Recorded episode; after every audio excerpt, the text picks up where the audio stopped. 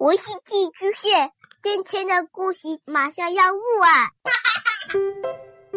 孩子的世界充满了色彩和欢乐，用有温度的声音讲你爱听的故事。白羊叔叔和大明的晚安故事。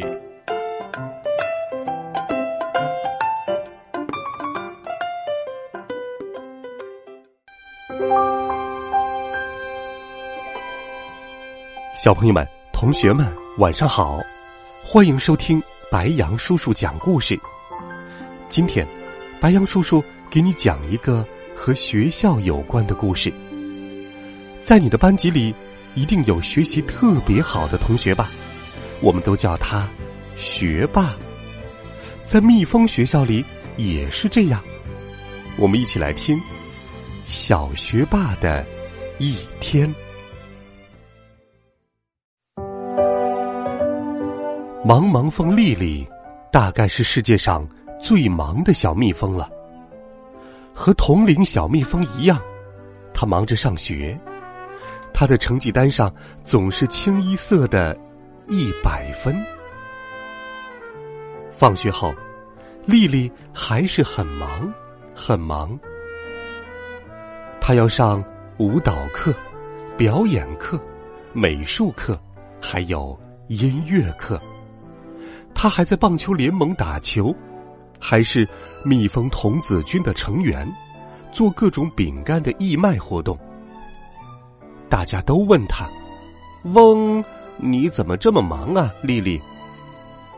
因为总有一天我要去见女王的，丽丽说：“如果他问我有没有全力以赴做最棒的蜜蜂，我会回答：是的，陛下。”我正是这么做的。丽丽当然也有许多朋友，过生日的时候，他们会围到她的身旁，一起给她制作一个蜂蜜蛋糕。忙忙蜂丽丽最好的朋友是懒懒蜂戴戴。戴戴和丽丽完全相反，她喜欢去花园，找一朵大大的花，躺在上面。好香啊！你也来吧。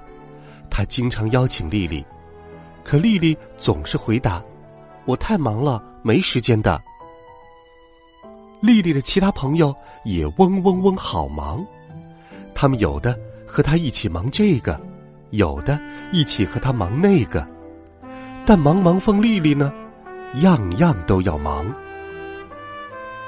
世界上比丽丽更忙的蜜蜂，大概。只有他的妈妈了。一天，一条激动人心的新闻嗡嗡嗡传遍了蜂巢镇，一场盛大的成语比赛要开始了。最勤奋、最忙碌的蜜蜂将一决高下，冠军会受到女王的接见。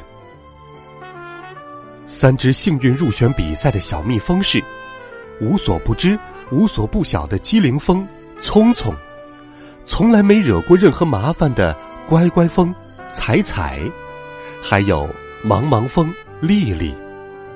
丽丽太激动了，她嗡嗡嗡的转着圈子。我的机会来了，她大声嚷嚷。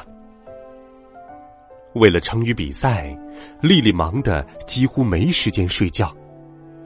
我真担心你呀，妈妈说：“歇一歇吧。”戴戴也说。你干嘛不休息一天，和我一起去花园呢？丽丽急了，我就不明白，你怎么能东躺躺西躺躺，什么也不干？可是我喜欢这样啊！戴戴回答：“躺着发发呆，美妙极了。我有时候读会儿书，有时候聊聊天儿。上回我还遇见了一位老夫人。”他一肚子的故事，你真该见见他。再说一遍，我太忙了，明天可是个重要的日子。丽丽，你是我见过的最出色的小蜜蜂，我相信你会赢的。哎，如果我能不睡着的话，我要继续背成语了。第二天比赛，比赛现场风头攒动，整个蜂群都来了。当女王驾到的时候，所有的蜜蜂都使劲欢呼，嗡声震天。机灵蜂聪聪、乖乖蜂彩彩和茫茫蜂丽丽比拼了一轮又一轮，最后关头，聪聪没有猜出“眼花缭乱”这个成语，而彩彩误将“晕头转向”猜成了“昏头昏脑”。丽丽只要猜出成语“蜂拥而至”就赢了。她闭上眼睛，使劲想啊想，然而，谁也没有想到，茫茫风丽丽居然打起了瞌睡。不知多久之后，蜂拥而至，丽丽大叫着醒来。我必须回去参加比赛，他大声喊：“我一定要见女王。”当他发现躺在家里的时候，他大喊起来。比赛三天前就结束了，妈妈说：“医生让你现在什么也不要做，专心休息。”好孩子，真抱歉，我早就该提醒你。好吧，丽丽忍住眼泪，那我只能和戴戴一起去花园了。好主意，妈妈说。太美了，丽丽躺在花心里。深深的吸了口气，不过，他还是惦记着比赛。要不，我还是回家复习吧，为明年的比赛做准备。谁在花园里还惦记着成语呢？耳边传来一个陌生的声音。丽丽抬起头，瞧见一位老婆婆正微笑的看着自己。戴戴叫了起来。这就是我和你说起过的那位朋友。丽丽觉得这位老婆婆很眼熟，她想啊想，难道你，你就是女王？她惊叫起来。